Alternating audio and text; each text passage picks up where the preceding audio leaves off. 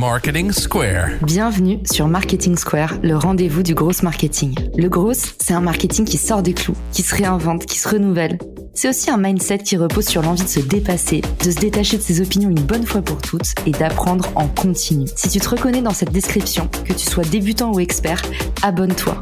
Ce podcast va devenir ton meilleur allié. Je suis Caroline Mignot, grosse marketeuse et entrepreneur. Et chaque semaine, je partage sans compter des astuces concrètes, des méthodes actionnables, des idées utiles pour faire grandir ton business et rester à la pointe des nouveautés. Si cet épisode te plaît, tu peux le partager en me taguant ou lui laisser 5 étoiles sur Apple Podcast. Une surprise t'attend. Bonjour à tous et bienvenue dans ce nouvel épisode de Marketing Square. Aujourd'hui, je vous révèle les nouveautés brûlantes que j'ai ramenées en exclusivité pour vous du sommet Inbound organisé à Boston par le logiciel HubSpot. J'ai été là-bas à vos yeux et vos oreilles pour vous rapporter en avant-première toutes les exclusivités sur le futur du marketing. Magnéto Serge, on commence tout de suite avec la première leçon engager et retenir les talents. Dieu sait que l'engagement des équipes est au cœur de toutes les préoccupations des RH de France et de Navarre. Steven Bartlett, hôte du podcast Journal d'un CEO, un des podcasts les plus écoutés dans le monde, nous a livré ses insights précieux de chefs d'entreprise, mais aussi d'investisseurs. Pour lui, pour obtenir un engagement maximum de la part des équipes, il faut d'abord leur montrer leur progrès. Autrement dit, faire des points réguliers pour les valoriser ou les soutenir. Être capable de documenter le chemin parcouru. Évidemment, sur le papier, ça sonne logique, mais combien d'entre nous, les managers, sommes vraiment au quotidien en train de documenter, observer les personnes que nous manageons? Pour moi, être un bon communicant, c'est d'abord savoir écouter. Eh bien, c'est pareil pour un leader. Finalement, il doit d'abord pouvoir suivre les besoins des autres, être au maximum empathique pour pouvoir répondre aux besoins de son équipe, mais également mieux communiquer. Un autre insight que j'ai trouvé intéressant, c'est que les meilleures compagnies du monde ne sont pas celles qui ont les plus grandes idées, mais celles qui expérimentent le plus. Alors, pour retenir vos talents, lâchez du lest. Donnez à vos équipes l'espace d'expérimenter c'est-à-dire échouer, apprendre, ne pas tout vous dire, être en autonomie. Steven nous a également laissé avec une phrase impactante. Si vous voulez changer le comportement des gens, changez leur motivation. D'ailleurs, en parlant de management, la marketeuse Amy Porterfield identifie trois leviers quand on bâtit une équipe. Embaucher, licencier ou promouvoir. Selon elle, revoir scrupuleusement notre process sur ces trois leviers permet de prendre des décisions en mettant de côté au maximum les opinions et notre affect qui nous gangrènent bien souvent dans notre gestion des ressources humaines. Après tout, une entreprise, c'est jamais qu'un groupe de personnes, mais aussi une culture et une vision. Et ben ça, c'est trois éléments qui composent le rôle du CEO. D'ailleurs, les CEO, j'ai un message pour vous. Si vous voulez engager et retenir les talents, commencez par être aligné. Montrez vos vraies couleurs. Communiquez vos vulnérabilités. Elle est loin l'image de marbre des leaders d'antan. Aujourd'hui, le nouvel idéal, c'est l'accessibilité et la disponibilité. Le salaire, c'est important, mais n'oubliez pas d'accorder du temps, de l'attention, des vrais moments de qualité et d'écoute à vos équipes. Vous verrez, vos employés vous le rendront. Mon apprentissage numéro 2 concerne les compétences. Elles se définissent par l'adéquation entre le contexte et la rareté. Oubliez votre niveau d'études ou l'état de votre expérience. Aujourd'hui, si vos compétences sont périssables, le contexte est important. Concentrez-vous davantage sur le contexte que sur vos compétences. Cherchez ce dont le monde a besoin et posez-vous la question de ce qui est précieux. Ce qui fait la valeur d'une chose, c'est bien souvent sa rareté. D'ailleurs, on s'en rend bien compte avec le consulting. Les mêmes compétences, au même niveau, vont avoir une valeur différente en fonction des publics à qui vous vendez. Par exemple, si vous vendez des services de marketing sur LinkedIn, vos compétences vont avoir beaucoup plus de valeur auprès d'une cible de dirigeants et de CEO qui vont avoir un impact concret et important quant à l'optimisation de leur profil, par exemple, versus une cible étudiante. Et oui, car ces deux cibles vont mettre une valeur perçue différente derrière le même service. C'est la raison pour laquelle vous avez besoin d'identifier une douleur forte. Posez-vous la question, est-ce que je pourrais gagner dix fois plus en mettant mes compétences au service d'un marché différent? C'est d'ailleurs mon histoire personnelle avec la vente de conférences. J'ai commencé en vendant mes conférences à des écoles, puis à des incubateurs. Et enfin, je me suis rendu compte que la cible entreprise était dix fois plus lucrative. Également parce que derrière, les employés mettaient directement mes conseils à profit et devenaient ultra rentables. Ce qui était beaucoup moins le cas sur mes deux précédentes cibles. Et ça, c'est ce que j'appelle le double effet qui se coule. Autre bonne raison de ne pas capitaliser sur ses compétences à un instant T, les compétences aujourd'hui sont étroitement liées aux technologies. Vous devez le savoir, vous qui utilisez souvent LinkedIn. Désormais, dans vos compétences, vous indiquez la maîtrise de tel ou tel logiciel. Par exemple, je sais utiliser HubSpot pour gérer mes clients. Mais je sais aussi utiliser le Sales Navigator de LinkedIn pour mieux prospecter. C'est donc important pour vous de vous maintenir alerte sur ces nouvelles technologies. Aujourd'hui, quelle que soit votre profession, c'est indispensable de maîtriser ChatGPT. C'est un cadeau que vous faites à vous-même de vous former sur ces sujets parce que l'écart ne va pas finir de se creuser entre ceux qui maîtrisent cet asset et les autres. Côté entreprise, c'est pareil. Et Yamini Rangan, la brillante CEO de HubSpot, observe que dans l'histoire, les entreprises qui connectent le mieux avec leurs clients sont celles qui adoptent les nouvelles technologies le plus tôt. La technologie aujourd'hui est un avantage compétitif de premier ordre, quelle que soit votre industrie. Le directeur produit de LinkedIn, Tomer Cohen, nous a d'ailleurs abondamment parlé du fait que l'intelligence artificielle allait modifier notre rapport au temps. Tout s'accélère de plus en plus. Notre adoption des nouveaux produits, des nouveaux services, notre rapidité d'exécution, la multiplicité des métiers autour de nous. Et le maléfice de ça, c'est que l'IA va créer une nouvelle dépendance, mais également de forts risques de spam. Il y a aussi des limites à l'IA, puisque pour l'instant, l'IA générative n'est pas capable de créer de nouveaux apprentissages, mais seulement de créer à partir de notre apprentissage. Tomer Cohen a donné une conférence passionnante sur l'IA de demain qui serait certainement capable d'inventer de nouvelles connaissances autour de comment résoudre les mystères de l'univers par exemple, comment soigner le cancer. Et à ce moment-là, selon lui, l'IA va devenir excitante. À tous ceux qui s'intéressent à l'IA quantique, je sais que vous serez raccord. En tout cas, ce qui met tout le monde d'accord, c'est le fait qu'aujourd'hui, on arrive dans une époque de transition dans laquelle on va apprendre plus que jamais. À nous d'en tirer les fruits. Ma troisième leçon, elle est donnée par Wade Foster. C'est justement sur le monde post-IA. Wade Foster, le CEO de Zapier, présage que l'écriture, la rédaction ou le copywriting, selon comment vous l'appelez, sera la compétence la plus intéressante dans un monde post-intelligence artificielle. La seconde compétence clé sera selon lui le mindset entrepreneurial. Autrement dit, cette façon qu'ont les entrepreneurs d'être sans arrêt en train de tester, dans l'itération, en laissant leur ego de côté et en apprenant en faisant. D'ailleurs, Wade en profite pour rappeler qu'aujourd'hui, tous les créateurs sont des entrepreneurs. Et ça m'a fait tellement plaisir de l'entendre. Car la première chose que je dis à mes coachés en podcast, c'est que tout est une question de mindset. Si tu te dis que tu as un petit podcast sur le côté, tu auras un petit podcast sur le côté. Mais si tu te dis que tu es devenu CEO de ton podcast, alors peut-être que tu as déjà les clés pour en faire une grosse boîte qui cartonne.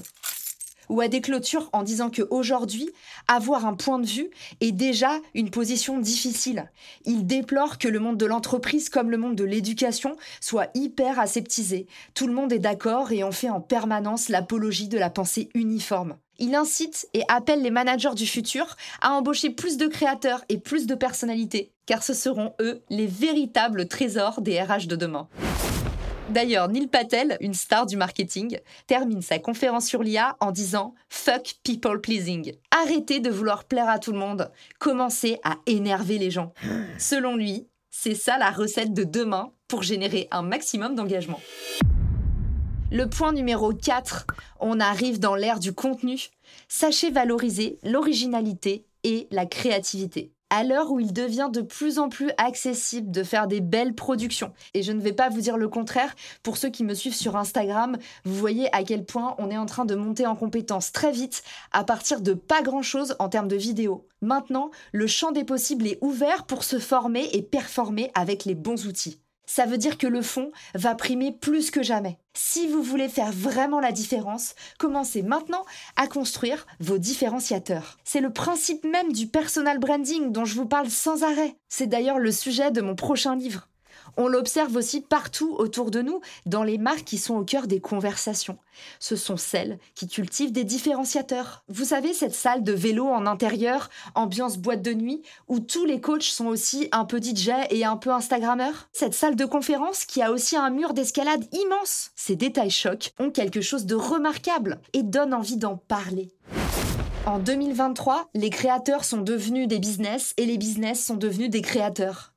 Et tout ça, c'est en grande partie grâce ou à cause de l'essor de la vidéo et des schémas de distribution. Boyer Accolade, qui travaille dans les médias, renchérit en disant qu'aujourd'hui, si tu veux faire un business qui cartonne, tu as intérêt à former tous tes employés à devenir dès maintenant des créateurs.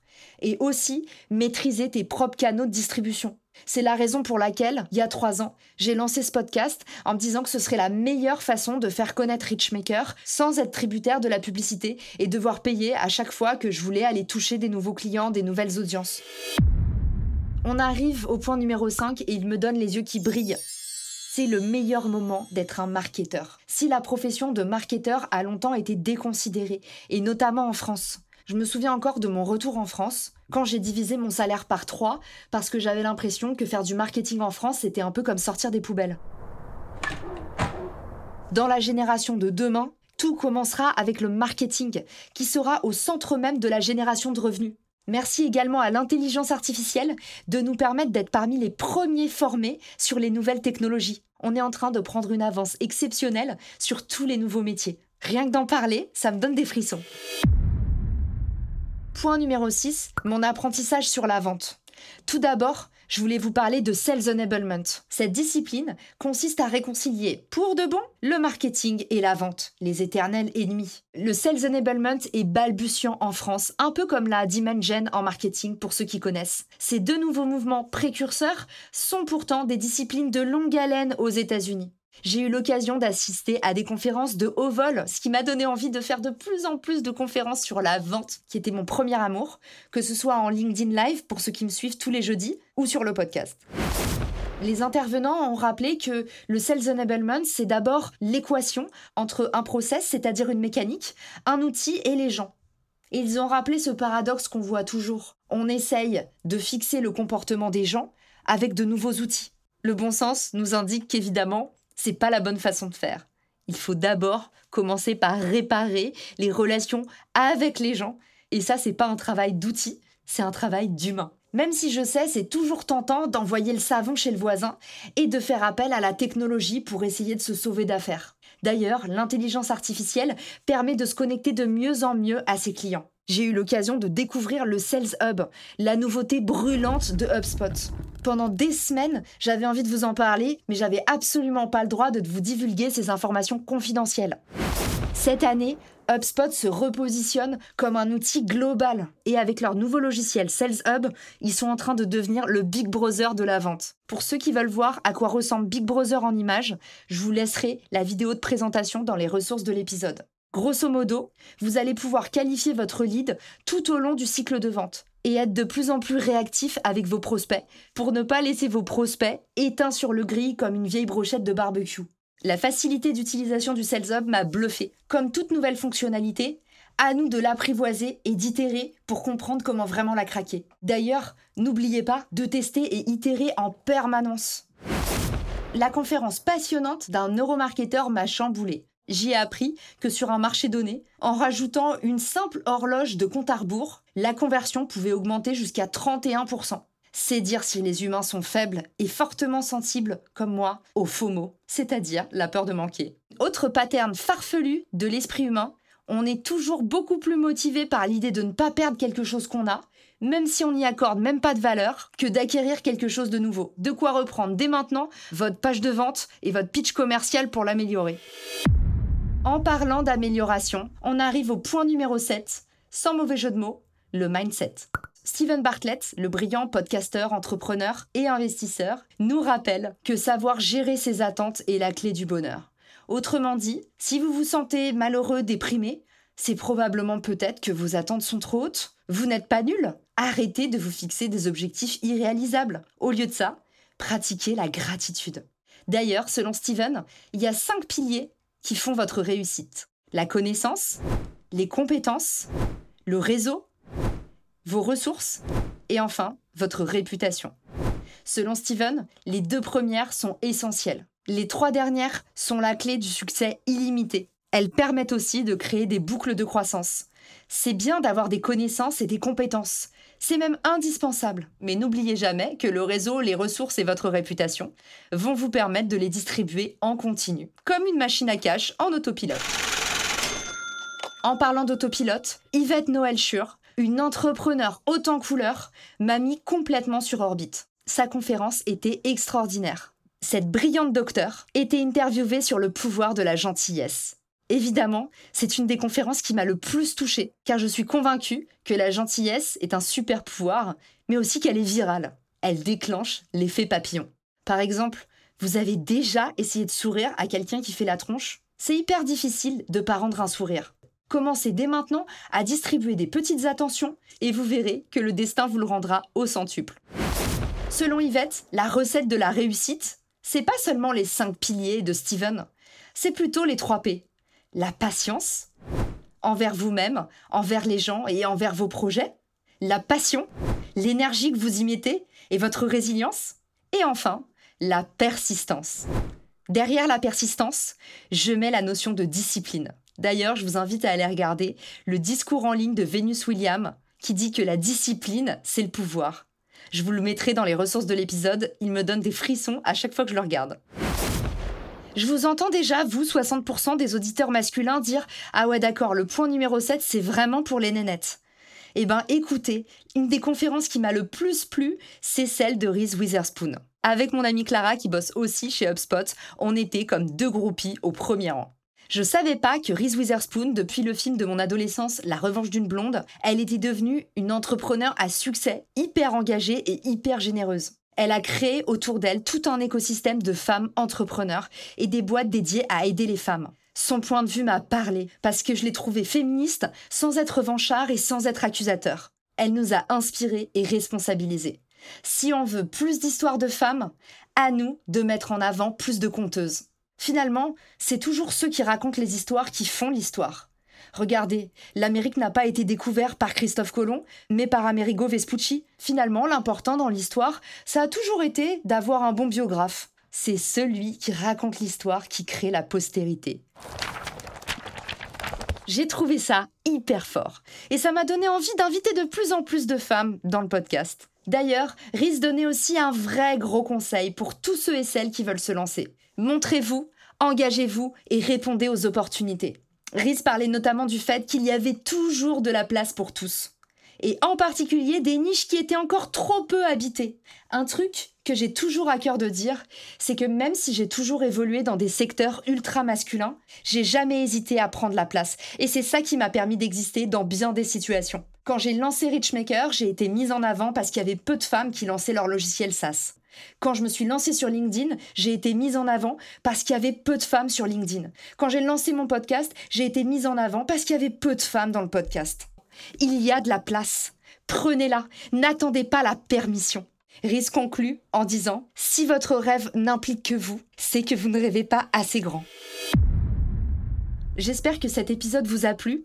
En tout cas, j'ai mis tout mon cœur à vous documenter tout ce que j'ai découvert pendant ces trois jours incroyables. Si vous êtes comme moi, un marketeur passionné, je sais que ça va résonner très fort en vous. Et j'espère que ça vous donnera un élan de force et de motivation inépuisable pour aller chercher de nouvelles idées et continuer à vous éclater dans ce que vous faites. N'oubliez pas, on ne reçoit jamais trop d'amour. Je vous embrasse et à très vite dans Marketing Square. Ciao Si cet épisode te plaît, tu peux le partager en me taguant ou lui laisser 5 étoiles sur Apple Podcast. Marketing Square.